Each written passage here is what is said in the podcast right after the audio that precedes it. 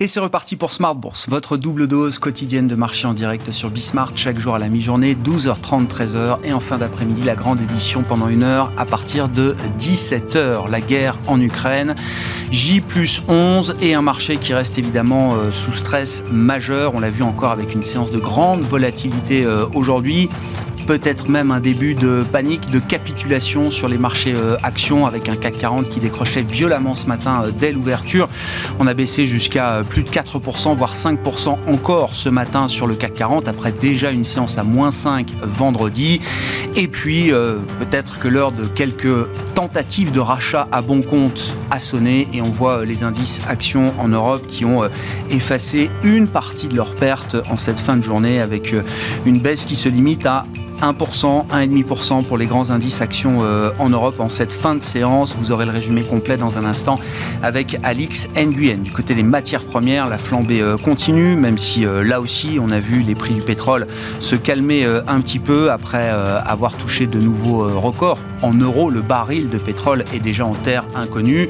Exprimé en dollars, on s'est approché des 140 dollars pour le baril de Brent ce matin avant de se stabiliser sur, sur cette journée alors que les les États-Unis sont en train d'avancer assez rapidement vers l'idée d'un embargo sur le pétrole russe embargo qui euh, ne sera peut-être pas suivi par les alliés euh, européens, que ce soit le pétrole ou le gaz. La dépendance de l'Europe fait que l'Allemagne, notamment, s'oppose à ce stade à l'idée d'un embargo. Ce serait peut-être une première brèche dans euh, l'homogénéité de l'arsenal de sanctions qui a été très rapidement mise en place par les alliés occidentaux, États-Unis, Europe, Royaume-Uni, Canada, Australie, Japon, etc. Voilà pour la situation après 11 jours de guerre effectivement sur le, terrain euh, en Ukraine. Nous parlerons de tous ces sujets avec nos invités de Planète Marché dans un instant. Est-ce que le scénario macroéconomique a radicalement changé depuis euh, deux semaines? C'est la grande question que se posent les investisseurs euh, aujourd'hui. Et puis dans le dernier quart d'heure,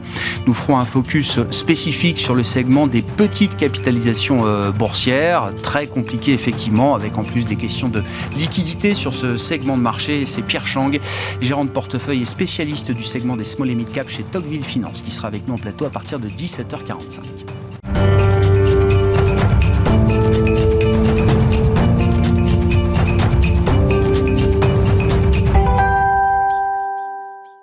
Les infos clés du jour en cette fin de séance sur les marchés européens, une séance euh, encore négative, même si on a vu les indices limiter très nettement leurs pertes par rapport à l'ouverture ce matin. Les infos clés du jour avec Alix Nguyen.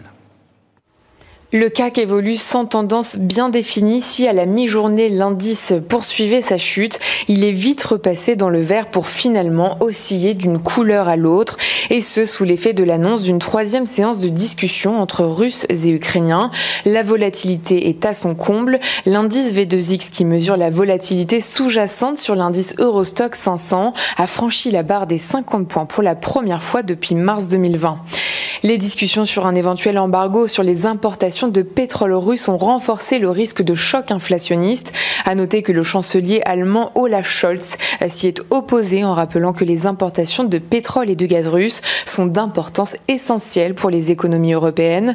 Pour rappel, Anthony Blinken, le secrétaire d'État américain, a déclaré dimanche que les États-Unis et l'Union européenne envisageaient d'interdire les importations de pétrole russe. La présidente démocrate de la Chambre des représentants Nancy Pelosi envisage quant à elle de faire voter une loi interdisant les importations de pétrole russe aux États-Unis. Le Brent se traite à 119 dollars après avoir touché 139,13, euh, son plus haut niveau depuis juillet 2008. Euh, il représente une augmentation d'environ 18% par rapport au niveau de clôture de vendredi. Amsterdam, les cours de gaz ont pour leur part atteint un nouveau record à 345 euros le mégawattheure avant de revenir autour de 280 euros, soit une hausse de 45%. Cette flambée et le renchérissement euh, du prix du kérosène affectent euh, les compagnies aériennes comme Air France KLM dont le titre euh, chutait de près de 13% ce matin. De très exposés à la Russie, on retrouve aussi Alstom dont le titre est en nette baisse. A contrario, Valourec bondit, le groupe d'électronique de défense Thales aussi. C'est la plus forte hausse au sein du CAC devant Dassault Systèmes. Plus forte hausse du SRD Exclusive Networks bondissait de 14% cet après-midi. Le spécialiste de la distribution de logiciels de cybersécurité, se trouve en effet porté par l'explosion des besoins dans le domaine. On rappelle que les entreprises ayant décidé de suspendre leurs opérations en Russie se multiplient. C'est le cas de Visa, Mastercard, American Express ou encore Netflix. Danone a pour sa part annoncé la suspension de tous ses projets d'investissement dans le pays. Kering recule après avoir annoncé la fermeture temporaire de ses boutiques en Russie. Et puis, dans ce contexte, les valeurs refuges ont toujours la cote. L'or a franchi le seuil des 2000 dollars l'once. Le franc suisse est brièvement passé au-dessus de la parité de 1 pour 1 avec l'euro pour la première fois depuis 2015. Tendance, mon ami, chaque jour à 12h30 et 17h avec Alex Nguyen dans Smart Bourse sur Bismart.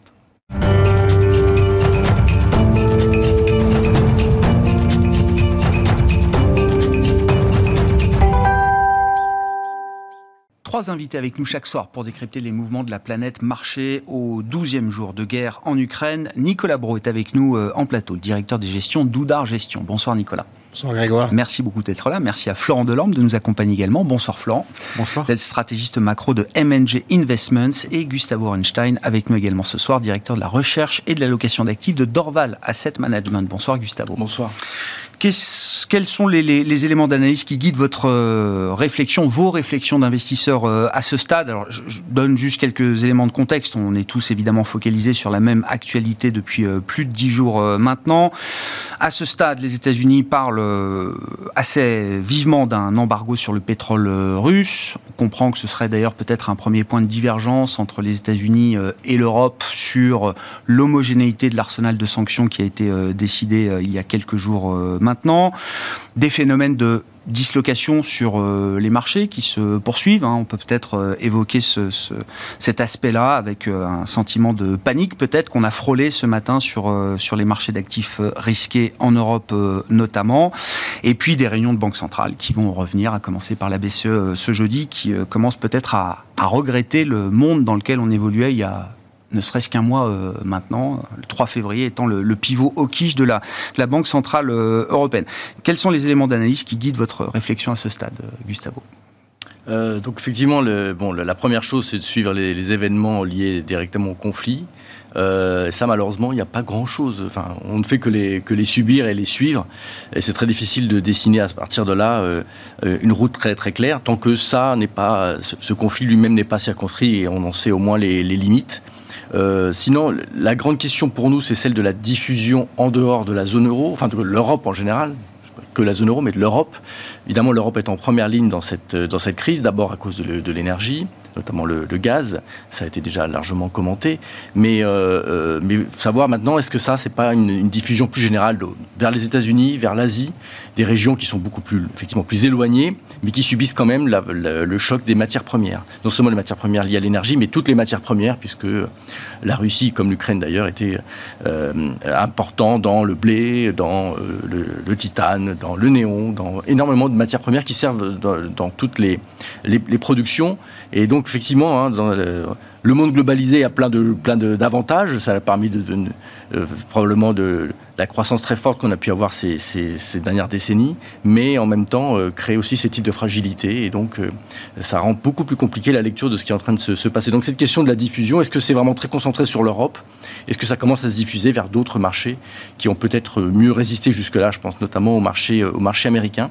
Donc, c'est ça ce, type de, de, questions. Mais le cœur étant bien sûr la durée du, conflit, et ça, pour l'instant, on l'ignore sans, aller trop loin sur le terrain de la, militaire, bien sûr, et de la, géopolitique, euh, après 12 jours de guerre, est-ce qu'il y a l'idée d'un espoir de désescalade ou est-ce que c'est pas le sujet euh, aujourd'hui en tant qu'investisseur?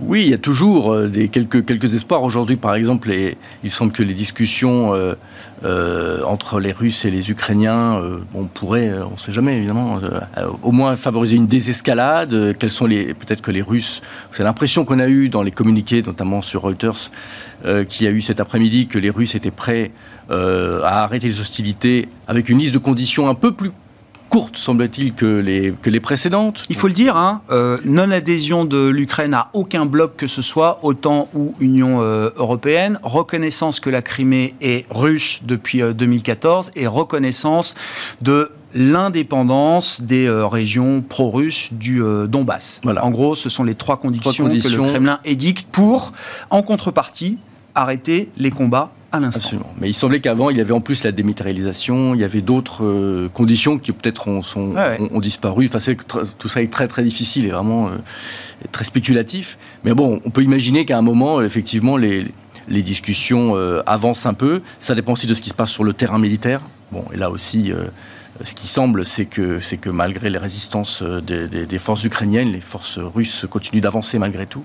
Donc, bon, évidemment, sur le terrain militaire, ça va aussi impacter les, négociations. Euh, donc ça, ce sont les, on les espoirs de, de désescalade. Mais évidemment, on est, l'espoir qu'on revienne en arrière sur, les, euh, sur euh, toute la pression qui a été mise hmm. sur, la, sur la Russie, ça, c'est beaucoup plus, beaucoup plus lointain. Hmm. Bon, Florent, vos éléments d'analyse chez MNG, et puis est-ce que le scénario macro a déjà radicalement changé. On sent que dans les marchés, il y a l'idée de chercher euh, peut-être euh, effectivement quelle va être la nouvelle histoire macroéconomique à l'issue de ce conflit qui, euh, on l'espère, se terminera un jour ou l'autre. Est-ce que ce risque macro porte un nom aujourd'hui? Est-ce que c'est celui de stagflation? Est-ce que c'est celui de récession? Jusqu'où on va aujourd'hui là dans l'hypothèse et dans les scénarios possibles macroéconomiques devant nous? C'est vrai que les hypothèses sur lesquelles, euh, pour notre part, on travaillait euh, sont fondamentalement euh, remises en cause par les événements des dernières semaines, puisque notre idée, c'était que l'inflation se stabiliserait, on n'était pas dans un, dans un cycle structurel d'inflation. Et là, évidemment, le, le choc qu'on observe sur les matières premières au sens large conduit à mettre de côté euh, cette idée d'une inflation qui se résorberait euh, au cours de l'année 2022. Euh, Là, à l'inverse, effectivement, on est sans doute devant un, cycle d'inflation beaucoup, plus, beaucoup plus long.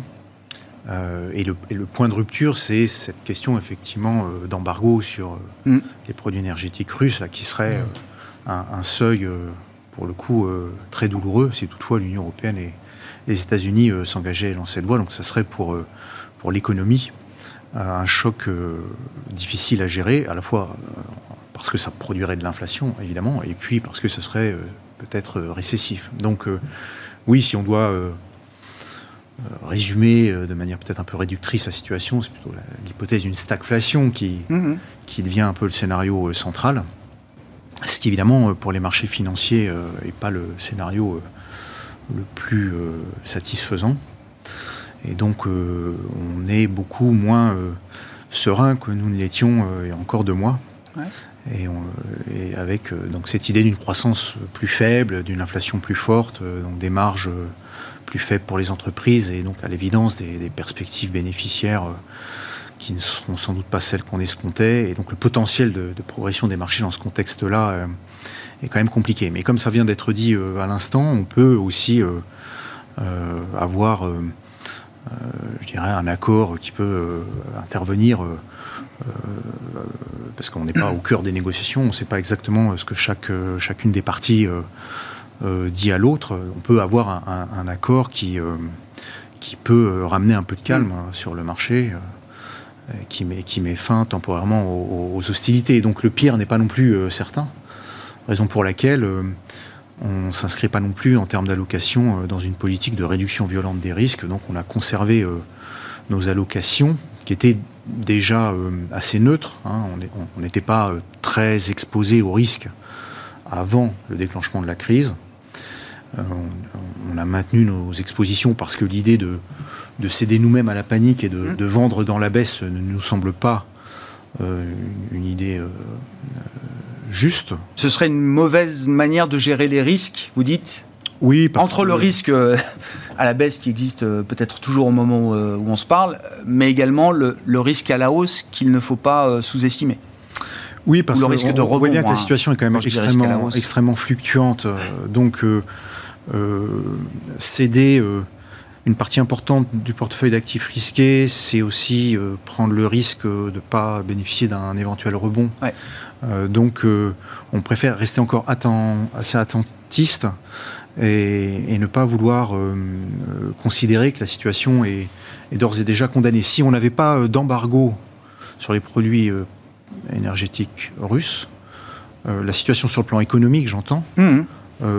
peut encore être gérable pour l'économie européenne. Et un embargo ferme venant dans un premier temps des États-Unis sur le pétrole russe, qui mettrait beaucoup de pression quand même, on l'imagine, sur la partie euh, européenne, ce serait, vous dites, un point de rupture. C'est-à-dire que le marché à, je sais pas, quasi 140 dollars le Brent euh, ce matin n'est pas allé jusqu'à intégrer totalement encore l'idée d'un embargo ferme officiel dans les prix ou sur le marché, il y a déjà une forme d'autocensure hein, de la part des acteurs, euh, acheteurs occidentaux vis-à-vis du pétrole russe. Mais le fait de mettre en place un embargo officiel ferait franchir une étape supplémentaire. Cette idée d'embargo est déjà, il me semble, contenue dans les prix. Euh, maintenant, effectivement, si ça ne se concrétisait pas, ça apporterait un peu de, respiration. Euh, donc, donc c'est quand même, ça, c'est un sujet extrêmement sensible. Qui plus est, si cet embargo devait, pour partie, concerner les approvisionnements européens. Mm. C'est là que réside la vraie, la vraie difficulté, hein, puisque, comme on le sait tous, l'Europe est très dépendante de, des produits énergétiques russes. Et, donc là, on, rentrerait dans une séquence euh, assez douloureuse. Bon, si l'Allemagne est un guide dans la matière, mm. euh, le chancelier Olaf Scholz l'a réaffirmé euh, aujourd'hui, l'Allemagne s'oppose à ce stade, en tout cas, un embargo sur le gaz russe et les hydrocarbures russes en général. Nicolas, vos commentaires, votre analyse, vos réflexions sur la situation actuelle alors sur l'Ukraine, aucune opinion. Euh, sur les sujets géopolitiques, je n'en exprimerai pas. Euh, je crois que ce que Florent vient de dire, le scénario de la stagflation, c'est à minima. Euh, le scénario de la récession, il est, il est en ligne de mire.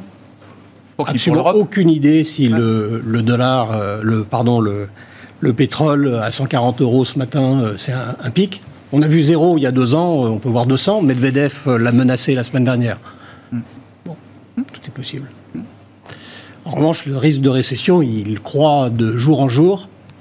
Et il n'était pas, je précise d'entrée de jeu, euh, pas vu venir ce coup-là, pas vu venir cette crise, pas, on rien vu. Hein. Comme il y a deux ans d'ailleurs. Euh, mais euh, le scénario, l'hypothèse d'une récession n'était pas quelque chose qui, remonte au mois de février. Hein. C'est antérieur. Les taux à 10 ans américains euh, au-dessus de 2%, l'aplatissement de la courbe, la hausse de l'inflation, des prix des matières premières, de coût de la main-d'œuvre, de ceci, de cela, de la supply chain. C'est antérieur. Hein. Mais c'était plutôt une idée. Ça gronde, ça gronde. Et puis là, il y a un événement. Alors peut-être un, événement majeur ou un catalyseur, une fois de plus. Et je suis plus de ce camp-là. Euh, je crois que c'est plus un révélateur de pas mal de choses a priori, mhm. Qu'un vrai game changer pour l'ordre mondial qui n'était pas dans une, une béatitude de sécurité et de, et de calme. Hein. Une fois qu'on a dit ça, euh, euh, mon sentiment, euh, c'est qu'il faut acheter. Faut acheter. On a du cash, il faut acheter.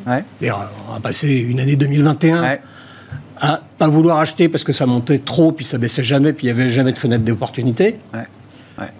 Ah, maintenant, on peut aussi se dire c'est la fin du monde, mais on va acheter des obligues. Bah, on, a, on, dit des bêtises quand on parle. Mais est-ce qu'on a plus envie d'acheter des obligues aujourd'hui qu'il y a un mois ou deux? Non. Le cash, il va rémunérer Où? Ah, il faut acheter les US, quoi. Ah quoi pour des taux à 0,50 euh, dans un mois, dans deux mois, dans trois mois Parce qu'on a déjà des prix qui correspondent à l'idée d'une récession, là, aujourd'hui, sur le marché? Je ne sais pas. Je ne sais pas. Euh, Au cas par cas, je ne sais pas, sur certaines grandes compagnies emblématiques. Le, problème, c'est qu'à chaque crise, il y, a des, il y a des segments de l'économie qui sont fragilisés hmm. et d'autres qui traversent quand même assez bien les crises. Hmm. Donc, euh, ayant dit ça, vous aurez compris que j'ai un biais, euh, nous avons un biais pour les, chocs, il y en a tout le temps. il y en aura d'autres. Hein. Hmm le sujet de Taïwan sera beaucoup, beaucoup, beaucoup plus sérieux que le sujet, euh, je crois. Hein, C'est une hein. répétition de ce point de vue-là euh Non, j'en sais rien. attends, on va pas jouer les, stratèges géopolitiques. Euh, donc, je, crois, je, crois que si, quand on a du cash, quand on n'en a pas, on n'en a pas. Bah, je rejoins Florent. On est dedans. on est pris au piège, ou on... mais on fait beaucoup de bêtises en virevoltant dans nos convictions. Ça, qu'est-ce qu'on dit? Donc il faut rester, faut rester, fidèle à sa, à sa stratégie, pas écouter trop le bruit, parce qu'il y a quand même des parallèles avec euh, euh, le Covid. Euh, d'ailleurs, un parallèle temporel qui est assez troublant. Alors, je n'ai pas fait d'analyse technique, hein, je n'ai pas vu de papier. Enfin, j'espère que si c'est le cas, mi-mars, 2020, 17 17 mars, c'est ça. Dans l'inflation des commentaires, il y a un parallèle qui est, qui est troublant. Il y a quand même personne qui a mis les pieds en Ukraine, mais qui a une opinion dessus. Sur le pétrole, c'est un vrai sujet. Pour le monde des comos, c'est un vrai sujet. Donc, pour le consommateur, c'est un vrai sujet. C'est pas le premier choc, mais c'est un vrai sujet. Pour le reste, euh, les, la Russie, c'est un nain. L'Ukraine, j'en parle pas. Oui. C'est un nain. C'est un nain. Mais c'est pas une question de PIB. Ah, c'est ce que je dis. D'accord, euh, d'accord, d'accord, d'accord. Si on fait le rationnel, il y a des tas de choses. je dis peut-être d'énormes bêtises. En attendant, acheter au son du canon euh, est quelque chose qui n'est pas complètement idiot. Hmm. Ça ne veut pas dire qu'il faut acheter aveuglément. Ça veut... Il faut faire des choses avec lesquelles on est à l'aise dans ses prises de décision et des positions qu'on peut tenir. Est-ce que pour des secteurs, alors je sais que vous les affectionnez particulièrement, on se connaît depuis plusieurs années, euh, Nicolas. On parle par exemple du secteur du luxe avec vous euh, régulièrement. Est-ce que ça change le cas d'investissement pour des acteurs mondiaux du luxe type LVMH, euh, Hermès, alors qu'ils participent également aux, annonces du moment, qui ferment leurs quelques centaines de boutiques ici et là, en Russie, beaucoup plus qu'en Ukraine, évidemment Ça serait bien de ne pas répondre, mais pas sérieusement. L'effet richesse, oui s'il y a de la destruction de, de, de trillions de dollars de, de capis boursières, oui. Mais attention, les effets refuges, c'est aussi sur des produits de luxe. Hmm. Le russe, euh, ce que j'ai entendu, hein, il va acheter des montres. Hmm. Puisque sa monnaie vaut rien. Il, va a besoin d'un actif tangible. Un actif tangible. Donc, est-ce que ça change sérieusement? La, clientèle russe est non significative pour ces acteurs-là. Et ceux qui consommaient euh, bah, à Chelsea, à Courchevel ou, ailleurs. Saint-Tropez ou autre, oui, oui, Miami. Je, ne sais pas. je ne sais pas. Mais en, tout état de cause, ça n'a rien à voir avec un sujet de la diaspora chinoise ou de la clientèle chinoise en Chine. Rien à voir. Donc, de ce point de vue-là, LVMH valait 700 euros et on pensait que ça pouvait aller euh, à terme vers 1000. Bon, ben, si ça vaut 550, euh, c'est moins cher. D'où mon propos, qui n'est pas péremptoire, je peux dire des bêtises, mais c'est moins cher qu'il y a trois mois de façon significative. C'est un achat. Hmm.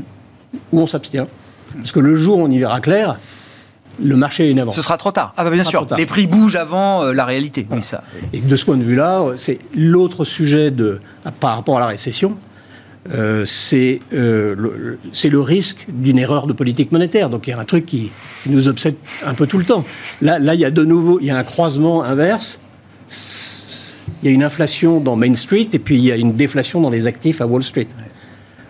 Mais les banques centrales, elles, enfin, messieurs. Ah, bah, euh, la question va être posée. La elles question ont suggéré ça dans le passé. Oui, oui. Mais on ne sait jamais comment. Mais quel est l'outillage aujourd'hui euh, des, banques centrales? Le parler Covid est intéressant, il y a un effet mémoire euh, très fort. Ce qui a quand même généré le rebond du marché, c'est la capacité d'action euh, sans limite qui a été mise sur la table par les banques centrales, par les autorités budgétaires et fiscales, les gouvernements pour dire les choses simplement. Le problème, c'est qu'il n'y a pas eu de répit entre la crise du Covid et la crise russe depuis, depuis 15 jours, Gustavo. La BCE se réunit jeudi dans quelle mesure on peut encore compter sur le soutien des euh, banques centrales, alors du point de vue du marché, mais du point de vue des États euh, également. Euh, Bruno Le Maire le dit ce matin, on va continuer de prolonger le bouclier tarifaire jusqu'à ce que la crise se calme. Le bouclier tarifaire en France, c'est 20 milliards en quelques mois déjà dépensés, qu'il va falloir renouveler, prolonger, etc. Non, c'est sûr que les banques centrales, ce type de choc, ça les gêne. C'est un choc, on va dire, type d'offre. Hein. Hum un choc lié au pétrole. Euh, donc pour l'instant, leur mission, je dirais à court terme, c'est essentiellement des questions de stabilité financière Et donc, c'est de faire en sorte, en tout cas de vérifier que les marchés financiers fonctionnent correctement, que la correction, elle est là, elle existe évidemment, mais qu'elle se fait sans, sans poser trop, trop de problèmes de, financement ou de, problèmes de gap de liquidité trop, violents, ce qui semble être le cas. En tout cas, c'est ce c'est ce qu'ont dit à la fois le Trésor américain et la Réserve fédérale. Powell l'a rappelé euh, dans la question-réponse euh, lorsqu'il était interrogé il y a quelques, jours. Euh, pour l'instant, le fonctionnement est normal. Il n'y a pas de problèmes de squeeze sur le dollar, de problèmes de, des banques centrales qui seraient en grande difficulté ou d'autres euh, des problèmes d'appel de marge ou, d'autres. Donc euh, il semblerait que les dollars, notamment euh, en termes de système international, circulent à peu près normalement et que donc il n'y a pas de grand... La crise financière n'augmente pas. Ce qu'il y a, c'est une correction très violente des prix, notamment en Europe, beaucoup moins aux États-Unis. Ah mais les marchés, en tout cas internationaux, semblent fonctionner à peu près normalement, à l'exception évidemment de la Russie elle-même. Mmh. Donc, euh, mais pour le reste, ça semble donc. Euh, je pense que les, banques centrales vont surtout regarder ça du côté de la politique monétaire elle-même, euh, forcément, et c'est surtout de, l'attentisme du côté de la, réserve fédérale, et c'est surtout la BCE qui est dans une situation un peu compliquée parce que j'imagine qu'on attendait un peu de solidarité vis-à-vis de l'ensemble du fonctionnement de, de l'Europe en ce moment. Hmm? Donc on peut imaginer effectivement une manière de d'aider un peu, peut-être de prolonger les achats, peut-être d'être d'avoir un discours plus, plus prudent sur les hausses de taux. Mais c'est compliqué. Forcément, c'est compliqué parce qu'il y a de l'inflation et l'inflation va au moins à court terme accélérer. La ligne que la BCE ne franchira pas, en tout cas jeudi, c'est de remettre en cause sa normalisation de politique monétaire. Elle peut la reporter, elle peut la décaler, elle peut modifier sa séquence, mais à ce stade, vous dites, il y a ce serait une erreur pour elle de remettre en cause l'idée d'une normalisation à terme de sa politique monétaire face à l'inflation, alors euh, qui était quasiment à 6% sur la dernière marque en zone euro, hmm. et qui évidemment ne tenait euh, euh, compte qu'en partie de, des conséquences de la, crise russe. Ceci étant, je distinguerai la première phase de l'inflation de la deuxième. L'inflation qui vient vraiment là de, directement du, du, pétrole, du gaz lié aux opérations militaires et lié à l'embargo sur la, sur la Russie n'est pas exactement de même nature. Par exemple, la première phase des hausses des prix, on pouvait s'interroger sur euh, l'impact sur les hausses de salaire, les effets de second tour. Effectivement, euh, après mm. tout, c'est un boom économique. Et donc, euh, bon, on pouvait s'interroger. Cette fois, euh, le côté boom économique, ça va être moins visible. La spirale prix-salaire, euh, bah, je pense un peu moins évident. sur la deuxième phase, euh, je pense qu'une des entreprises et les, bon, sont tout à fait en capacité de dire là, écoutez, c'est ça, c'est vraiment un choc très négatif de, et on n'est pas du tout en capacité de d'accompagner ça par des hausses de, de salaire. D'ailleurs, il est possible que les, les travailleurs eux-mêmes ne la demandent pas. Enfin, c'est vraiment très particulier si on rentre dans une... Tout ça, c'est une histoire de comportement des, agents économiques, c'est difficile d'anticiper. Ceci étant, je trouve que le narratif de, la première partie de la hausse des prix n'est pas du tout le même que le narratif de ce qu'on va voir maintenant, qui semble vraiment directement un choc d'offres, un embargo, la guerre. C'est quand même pas du tout pareil. On sait que même parfois pour augmenter les prix, les entreprises euh, regardent l'environnement. Augmenter ses prix lorsqu'il y a un boom économique, c'est une chose. Augmenter ses prix euh, lorsqu'il y a des pénuries, ça, peut, ça peut être quelque chose de plus difficile à faire d'un point de vue euh, psychologique. Ou... Donc, euh, c'est pas évident. On l'avait vu d'ailleurs quand il y a au moment du, Covid, hein, en 2020, des entreprises qui n'ont pas augmenté leurs prix, qui auraient pu le faire, n'ont pas fait, se sont retenues parce que ça semblait pas terrible en termes de communication d'augmenter ses prix dans un moment de difficulté sur le réglage des, politiques monétaires, on aura peut-être quelques réponses jeudi avec la BCE, la semaine prochaine avec la, Fed. Alors, deux histoires qui semblent d'ailleurs euh, euh, diverger à nouveau, euh, Florent. Le 3 février dernier, dans la communication de la, de la BCE de Christine Lagarde, on avait eu le sentiment que la Banque Centrale Européenne reconvergeait un peu vers la normalisation de la, Fed, essayer de rattraper un petit peu la, Fed. Aujourd'hui, on a le sentiment, en tout cas, on le voit sur l'euro-dollar, sur euh, la course des, des, taux obligataires entre les États-Unis et, l'Europe, on a l'impression que le marché est en train de dissocier assez nettement les, les deux histoires. Est-ce que c'est un constat que vous partagez chez, euh, chez MNG et Qu'est-ce qu'il est possible de faire aujourd'hui côté BCE, côté Réserve fédérale américaine? C'est vrai que les mois qui viennent pour les banques centrales euh, vont être difficiles à gérer, en particulier pour, euh, pour la BCE, parce que euh, on est face à des, forces contradictoires, des, objectifs qui se télescopent. et donc les priorités vont difficiles à, à définir. Et, je pense qu'aucun choix très tranché ne, sera fait, puisqu'il faudra trouver un, compromis qui puisse faire tenir disons, l'équilibre des systèmes financiers, l'équilibre social, et, tout ça, finalement, va se piloter un peu à vue. Mm. Donc, on, peut sans doute estimer que le cycle de hausse de taux va quand même être enclenché, parce que les niveaux d'inflation qu'on avait déjà et, et, ceux qui se profilent, si on en croit les prix très forts qu'on nous annonce hein, durablement, sur le, pétrole et, le gaz, on voit mal quand même les, banques centrales et en particulier, euh, la BCE euh, ne pas faire un geste sur les taux d'intérêt dans, un contexte comme ça. Maintenant, le geste ne pourra pas être d'une très grande ampleur, euh, puisque, notamment en ce qui concerne la BCE, mais, mais c'est aussi le cas des États-Unis, il faut quand même continuer à soutenir une montagne de dettes, à la fois euh, dettes souveraines et dettes corporates, euh, qui doivent se refinancer. Et on, voit mal non plus si les, conditions de financement euh, deviennent beaucoup plus difficiles. On voit mal comment cet échafaudage peut tenir. Donc, les, banques centrales qui ont à cœur de, maintenir cette stabilité financière peuvent pas non plus provoquer un, choc de taux qui mettrait à bas l'édifice de, l'endettement. Et, et tout particulièrement vrai dans, la zone euro. On sait bien que la, euh, la, stabilité de la zone euro, sa cohérence, euh, ne tient qu'à la Banque centrale. Donc euh, ça, c'est une contrainte forte. Qui est déjà beaucoup moins présente sur le marché de la dette en zone euro qu'elle ne l'était en 2021. Enfin, c'est ce qui est prévu. En 2021, la BCE couvrait allègrement toutes les émissions nettes des États de la zone euro. Ça n'est déjà plus le cas en 2022 et ce sera normalement euh, plus le cas du tout en 2023. Ce sera plus le cas jusqu'à ce que des problèmes apparaissent sur, le, sur les marchés. Donc, il me semble quand même que les taux vont être montés un petit peu, qu'à la moindre signe de fissure ou de dislocation des marchés de dette souveraine ou de crédit, les banques centrales, et en particulier la BCE, utiliseront à nouveau leur bilan. Donc, dans, l'ordre des priorités, il me semble que la priorité numéro un, ce sera toujours euh, la soutenabilité des dettes euh, souveraines et, et, mmh. conséquences corporates. Ce sera d'abord cette priorité avant la question du pouvoir d'achat. Euh, la question du pouvoir d'achat, elle sera testée. et si c'est là où je parle de, de, navigation un petit peu à vue en fonction des circonstances. Si, à l'inverse, des mouvements sociaux extrêmement prononcés se développent parce que le, pouvoir d'achat euh, est fortement amputé, mmh. On donnera un coup de barre euh, de ce côté-là. Euh, donc, pour, pour, essayer de, stabiliser cette question-là, mais ça, passe peut-être aussi par une fuite en avant. Ça pourrait être de décider une indexation automatique des salaires sur l'inflation, et, et, pour pas casser trop le peu de croissance qu'on aura.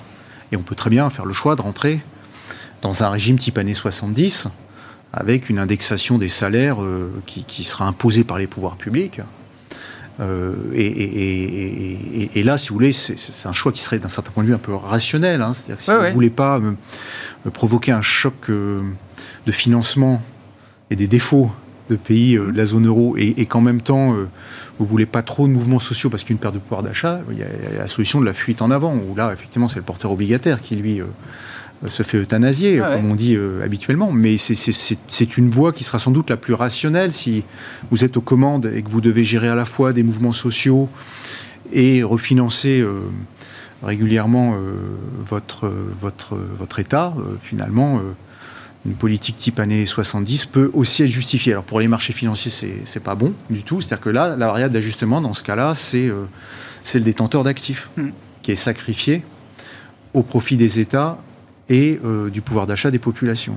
Donc, dans un premier temps, je pense qu'effectivement, on va essayer de trouver une ligne de crête, montant un peu les taux, voir si les pertes de pouvoir d'achat euh, ne mettent pas en cause euh, la stabilité de, de, la société. Et si ça bouge un peu trop du côté de la rue, il est évident que dans ce cas-là, la question de l'indexation des salaires se posera inévitablement et que là, on rentre dans une vraie inflation structurelle. Oui, parce que la, boucle prix-salaire, là. Comme vous l'avez très bien dit, c'est un scénario très différent de celui que vous aviez en tête. Euh, exactement. Voilà. Donc je, je, pense que tout est encore assez ouvert, mais en même temps, les choix se referment assez vite hmm. quand on est euh, aux commandes. Hmm. En termes d'investissement, euh, Nicolas, eh, qu'est-ce que cette crise Alors vous dites, évidemment, les crises révèlent Euh, moi, je note crise énergétique, alors qui, s'intensifie, qui se durcit avec une question de la transition énergétique qui était déjà présente évidemment, mais on voit bien le, le calendrier s'accélère, la nécessité s'accélère. Crise sécuritaire aussi, c'est quand même un sujet ça donne le thème de l'énergie, ça donne le, thème, le thème de la défense euh, également. Est-ce que ce sont deux thèmes là qui deviennent centraux? Alors celui de l'énergie sans doute. Hmm. Est-ce que le thème de la défense au sens large devient là aussi un thème central pour l'investisseur Et quand je dis central, c'est pour euh, plusieurs années. Enfin, une espèce de, méga trend qu'on n'avait pas euh, mis comme ça sur la table ces derniers temps et qui est en train d'être discuté, débattu chez les investisseurs. Comment on se positionne par rapport à, ces, à ces enjeux et comment, en tant qu'investisseur euh, rationnel, responsable, comment est-ce qu'on aborde ces, deux thèmes-là, ces deux idées? Je crois beaucoup, beaucoup, plus à la puissance du thème énergétique parce qu'il est porté euh, socialement, il est porté par des générations euh, qui hum. commencent à dire qui nos enfants, enfin hum. les miens. Hum, je suis un peu plus âgé que vous probablement, qui dit, commencent à dire qu'ils veulent plus faire d'enfants. Ça, j'y crois. On a une responsabilité, euh, on est à la traîne, hein, nous, ma, génération, mais il y a quelque chose qui est en mouvement et qui est irréversible, et d'autant que le monde corporate en est euh, le héros, va le mettre en pratique, le fait au quotidien. Euh, donc ça, c'est quelque chose qui n'a pas changé. Tout ça s'est fait d'irriter depuis un an après avoir explosé l'année d'avant. remonte tout d'un coup parce qu'on a franchi des seuils sur le baril de pétrole. Il euh, y a un problème de modèle économique sur tout ce qui est énergie renouvelable. Mais on va trouver. On va trouver. Sur la défense, euh, j'y crois, mais j'y crois pas. Quoi. C'est bien de le dire. Euh, bah, c'est le débat. On n'a pas un. On n'a pas un de nos parents, des parents qui sont prêts à envoyer leur fils pour se battre, nulle part. Et il n'y a pas d'argent. On fait comment hmm. Parce qu'on ne découvre pas que les armées sont laissées pour compte et que c'est des gens qui ne râlent pas trop. Non, mais quand, l'Allemagne dit qu'elle va mettre 100 milliards de dépenses euh, militaires, il y a un appel d'air, ça crée quelque chose quand même. Attendons les faits. le, pouvoir politique parle. L'exécution, c'est la clé. Euh, je, je, faire je n'ai pas la télé, donc je regarde pas les, la campagne électorale. Mais, mais excusez-moi, les mots n'ont pas de poids. Est-ce que l'Allemagne... Oui, là, c'est quand même... On va, on va passer à 2-3% de, de... Enfin mais Trump est passé par là il y a 4 ans et a dit le parapluie américain, ça n'existe plus. Donc, là, ça devient une réalité, là. Oui, c'est plus sensible, donc on va faire davantage de choses. De là à faire un changement majeur dans l'allocation financière à ces secteurs-là, nonobstant le cas allemand qui était archi sous, archi sous-investi, je, je, crois plus au, au machin énergétique, parce que c'est global on n'a pas découvert l'insécurité. C'est frappant de voir quand même que la Russie, et je ne suis pas un expert géopolitique, ça fait des années que toute occasion de déstabiliser l'Europe est saisie.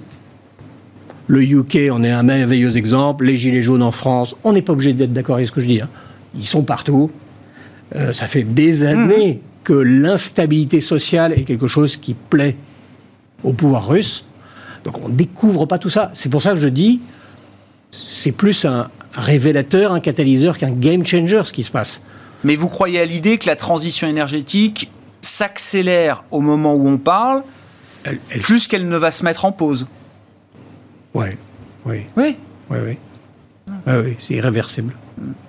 Puis un autre point qui est important, euh, dont je ne mesure pas les conséquences, mais c'est grave, c'est ces sanctions.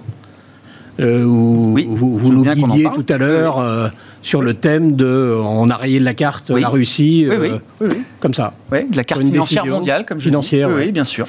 C'est un sujet difficile, mais le, de, rendre une monnaie euh, vraiment non négociable et de confisquer les actifs d'une banque centrale, je ne sais pas quelles conséquences ça va avoir, mais tôt ou tard, peut-être tard, ça va avoir des conséquences sur...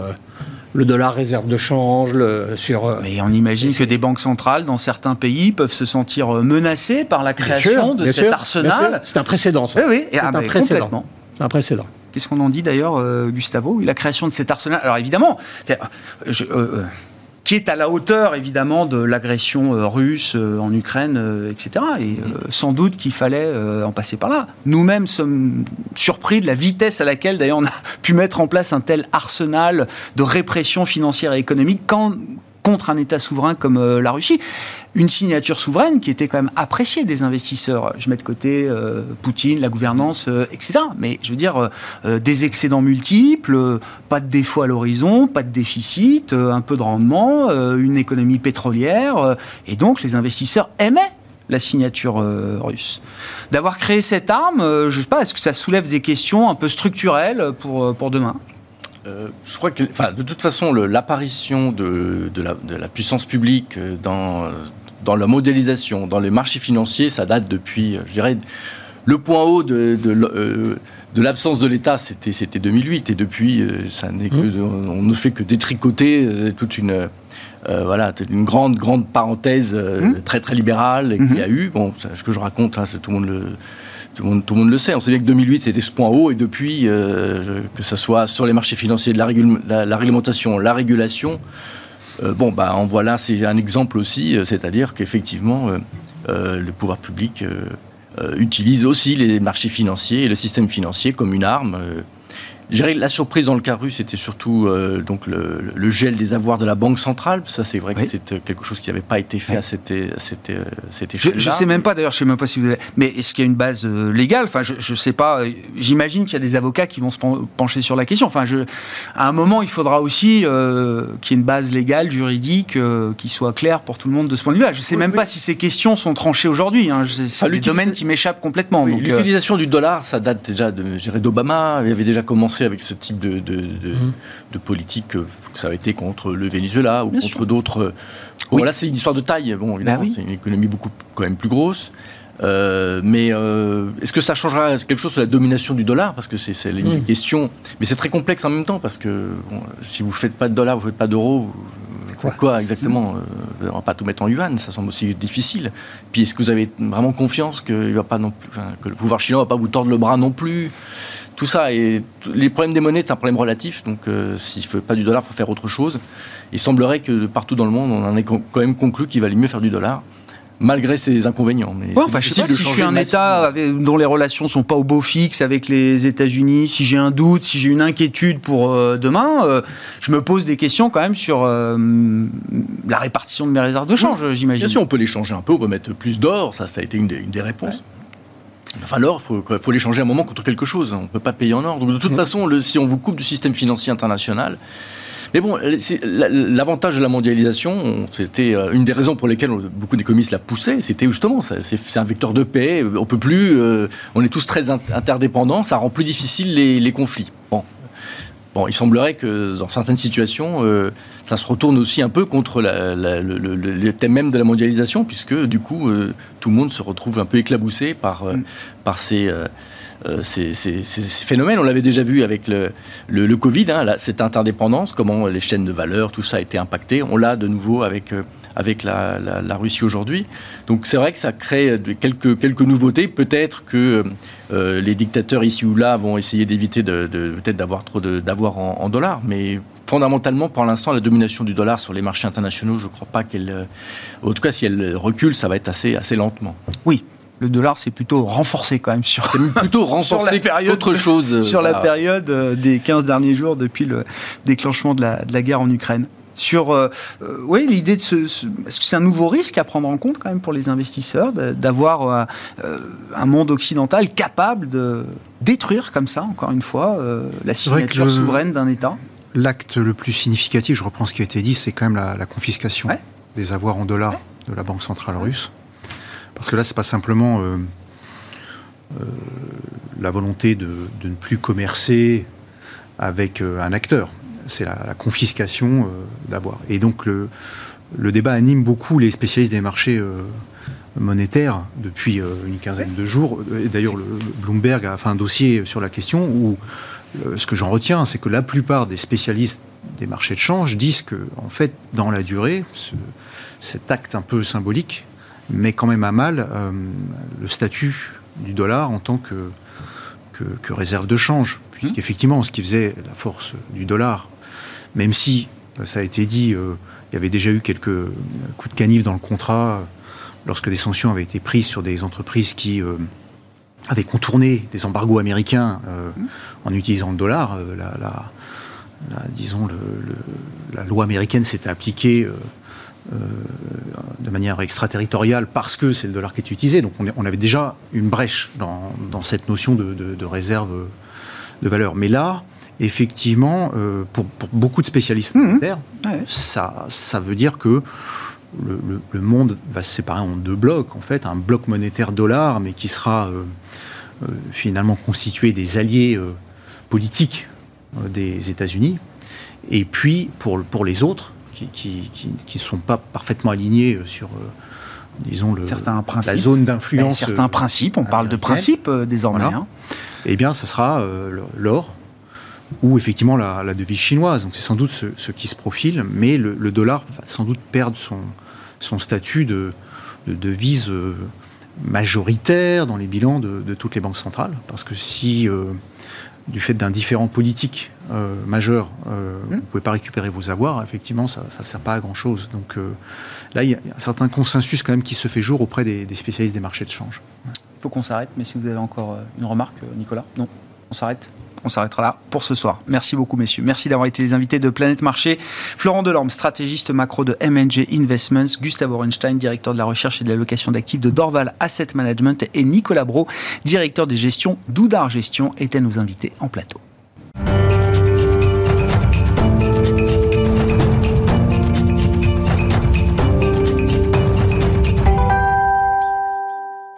Le dernier quart d'heure de Smart Bourse, c'est le quart d'heure thématique chaque soir et euh, au regard de l'actualité, je le rappelle, 12e jour de guerre en Ukraine, on continue d'évaluer les, conséquences de cette euh, crise euh, russe, russo-ukrainienne, sur l'ensemble des classes d'actifs avec un focus particulier sur le segment des small et mid cap avec un spécialiste de ce segment qui est à mes côtés en plateau, Pierre Chang, gérant de fonds chez Tocqueville Finance. Bonsoir Pierre. Bonsoir Grégoire. Merci beaucoup d'être d'être là. Bon, état des lieux de la situation. Alors sur ce segment que vous connaissez particulièrement bien, celui des petites capitalisations euh, boursières.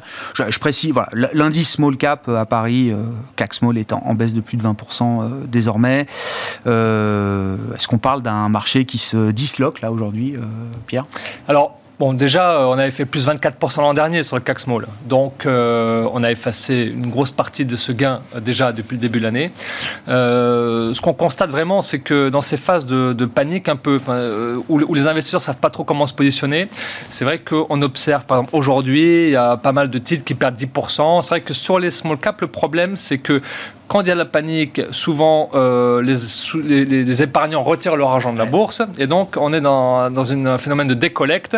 Et comme euh, les, petites valeurs sont peu liquides en bourse, quand il y a 10 euh, 000 titres qui sont vendus sur une valeur où en général il n'y en a que 2-3 000 qui s'échangent par jour, tout de suite ça peut prendre des proportions assez dramatiques sur le cours de bourse et enchaîner plusieurs séances de moins 10. Alors voilà, c'est ce qui s'est passé. Alors bon, là j'entendais encore vos intervenants avant, mais il y a beaucoup de phénomènes qu'on remarque sur le marché qui se marque aussi sur les small caps. Et je dirais vraiment, là où les investisseurs ont fui littéralement les small caps, ce sont surtout tous les modèles qui sont euh, à forte croissance, fort potentiel, plutôt risqués et surtout qui ne génèrent pas de bénéfices. Voilà. Et donc c'est vrai que quand je dis ces trois, quand je donne ces trois éléments, le segment euh, qui coche toutes les cases, c'est les biotechnologies. Or, les biotechnologies, euh, ça fait plusieurs années qu'on en parle ensemble, c'est quand même une grosse composante de la, la côte française sur les petites valeurs et ça pèse notamment 15% du CAC Small. Et là, on a des valeurs qui ont perdu 40, 45, 50%. Quoi. Il y a des depuis le début de la crise depuis, de la guerre, euh, depuis le début de l'année, on va dire. D'accord. C'est sur un laps de temps très court, un peu plus de deux mois, c'est moins 50%. Voilà, il y a aussi les grandes stars de la côte euh, sur ce segment, Inat Pharma, Genfit et tout ça. Tout ça aussi, ce sont euh, vraiment des baisses très significatives. Et donc, je prends Aucun lien évidemment avec la guerre, mais c'est pour vous un indicateur d'aversion au risque majeur là. Exactement. Voilà, c'est exactement ça. D'autant plus que c'était des valeurs qui avaient très très bien marché pendant la pandémie parce qu'il y avait une crise sanitaire et, euh, plusieurs valeurs du segment essayaient de se positionner un peu sur cette crise sanitaire et qui avaient eu des parcours fantastiques. Voilà, on nous avait vendu aussi le fait qu'elles devenaient plus mûres, etc., qu'elles arrivaient pour beaucoup d'entre elles sur des phases 3, c'est-à-dire vraiment pas très loin de la validation de leurs molécules pour les mettre, les commercialiser sur le marché. Et c'est vrai, hein, mais là, euh, dans, dans, ce genre de configuration, c'est que ce sont des valeurs qui sont vraiment écartées des, des portefeuilles. Et puis vraiment, la deuxième catégorie, euh, ce sont les valeurs qui, les, on va dire les, les, les, les, valeurs de qualité emblématiques de la côte française qui se payaient relativement cher. Euh, nous, euh, chez Tocqueville, on refusait d'en faire parce que parce qu'on ne voulait pas participer à ça. je veux dire, il y a des valeurs sur lesquelles, je, personnellement, je, les regarde monter depuis 2-3 ans avec beaucoup de frustration en me disant quand est-ce que ça va arrêter? Donc je pense vraiment les, deux valeurs qui, qui, révèlent vraiment ça. Oui. C'est Esquerre donc Escar, c'est une valeur que j'adore. Et j'adore. plus cher qu'Hermès, hein, je crois. Sur oui, c'est ça. ça hein. Je peux donner des multiples, mais bon, ça se paye 50, euh, plus de 50 fois les bits. Donc en général, pour les spectateurs qui ne sont pas forcément familiers, valeur, elle se paye 10, 15 fois les bits. Voilà. Là, on est à 50 fois. C'est-à-dire, ce sont des voilà. Et, et, ça vient de diviser par deux. C'est-à-dire qu'il y a quelques mois encore, ça se payait 100 fois les bits. Là, on est, et c'est beaucoup plus cher que Hermès 100 fois les bits. Hein. donc, euh, et, et, donc, je veux dire, c'est que c'est une valeur qui a divisé par deux depuis le début de l'année et qui se paye euh, toujours très cher. Ben oui. Donc, et, la deuxième, c'est Interparfum. C'est la plus grosse, euh, le plus gros poids du CAC Small. Et c'est pareil, elle a aussi. Oui, c'est 4 milliards au moins. Enfin, 3, 4 milliards. 3 milliards. 3 milliards. Euh, et elle a perdu là, voilà, une trentaine de pourcents. Et elle se paye encore plus de 30 fois les bits. Donc, ça reste des, multiples. Et ce sont des, sont des valeurs fantastiques, mais qui ont vraiment profité de toute cette émulation d'argent pas cher, etc., et qui a donné lieu à des exagérations. Et donc, je suis personnellement plutôt soulagé de voir que cette, cette entre guillemets, cette bulle, mais c'est pas vrai, sur un certain type de valeurs, dont ces deux-là, commence à se dégonfler. Et moi, ça me, ça me réjouit, euh, au-delà de, toute la situation qui est catastrophique et qui est très inquiétante, mais euh, dans le marché, on commence à Il y a une efficience du marché ah. de ce point de vue-là. On commence à avoir une correction de, des exagérations. Et là, ces deux cas sont emblématiques. Et c'est ces dossiers-là, ou ce type de dossiers-là, qui, sur lesquels vous aurez envie de revenir euh, à un moment Est-ce qu'il faut maintenir, je ne sais pas, une approche beaucoup plus, euh, euh, beaucoup plus prudente sur les valorisations, euh, beaucoup plus défensive même peut-être par rapport à ces valeurs de croissance, d'hypercroissance. Alors de, notre point de vue, c'est-à-dire ces, ces multiples complètement euh, fous, euh, aujourd'hui appartiennent au passé. Euh, c'est-à-dire qu'aujourd'hui, on rentre maintenant dans quelque chose de différent. C'est une phase de marché qui est différente. Donc, les, souvent, là, on est dans une, transition d'une phase de marché à une autre. Et les winners de la phase précédente ne sont pas forcément les winners de la phase suivante. Très clair. Il faut savoir tourner la page. Est-ce qu'elle ne va pas refaire 50, 50 100 fois les bits Exactement, exactement. D'accord. Je pense que ça, je pense que sans prendre trop de risques, je pense qu'on peut, l'anticiper. Ça, ne reviendra pas plus jamais sur ces niveaux. Ce sont des niveaux qui ne seront plus jamais touchés. Euh, en tout cas, pas que ce type de multiple. Voilà. Ensuite, il faut savoir tourner la page. Donc là, vous en parliez encore à l'instant, on part sur un monde qui est plus inflationniste, qui est plus polarisé, euh, une mondialisation moins efficace euh, donc ce qui génère de l'inflation. Voilà, tout ça, il faut, il faut le prendre en compte. Des, et je cette situation, elle est très proche de ce qu'on a vécu dans les années 70-80, c'est-à-dire un monde très polarisé. À l'époque, c'était le communisme, le capitalisme, c'était très Russie, États-Unis, un choc pétrolier 73 et encore ensuite un autre, euh, un choc monétaire. Voilà, on, a, on, coche beaucoup de cases euh, qui ressemblent à cette époque-là. Et donc, à cette époque-là, il y a beaucoup de similitudes. Et les salaires ont monté malgré le fait qu'on était en récession, enfin que la demande était détruite. Mmh. Et donc on peut se dire que l'inflation peut continuer. On peut également se dire que euh, les antagonismes géopolitiques vont perdurer. Voilà. Et donc quand on, euh, si, on est d'accord avec tout ça, ce scénario-là, et qu'on se projette dans ce monde-là des back to 70s, euh, ben il y a des opportunités. Et donc je, à, titre personnel, je préfère analyser les choses sous l'angle des opportunités plutôt bien sûr, que bien sûr. dire qu'on va. Et puis surtout, vous êtes payé pour ça. Enfin, Exactement. Mais il n'y a pas de problème dans cette émission. Elle s'appelle Smart Bourse et notre mission, c'est justement d'analyser le marché et de détecter les, opportunités. Donc, si on est dans ce schéma euh, années 70-80, euh, là, euh, Pierre, justement, quels sont les thèmes stratégiques Quelles sont les entreprises emblématiques là qui vont vous intéresser Encore une fois, de manière stratégique, hein, si on essaie justement de se projeter au-delà de la crise ukrainienne du moment? Alors déjà, premièrement, à mon avis, c'est pas trop tard pour vendre les valeurs que je citais qui se trop cher. Premièrement. Point important. Voilà. Donc, c'est pas parce que ça divisé par deux qu'il ne faut pas continuer à vendre. Donc ça, c'est mon point de vue. Euh, deuxièmement... Euh, Donc il y a du trait à faire encore sur les euh, valorisations excessives. Exactement. Ensuite, deuxièmement, c'est vrai qu'il y a des thèmes qui vont rester. la, la, digitalisation, par exemple, tout ce qui est semi-conducteur. Dans les small caps, on a des Soitec, des XFAB, des choses comme ça qu'il faut continuer à parier.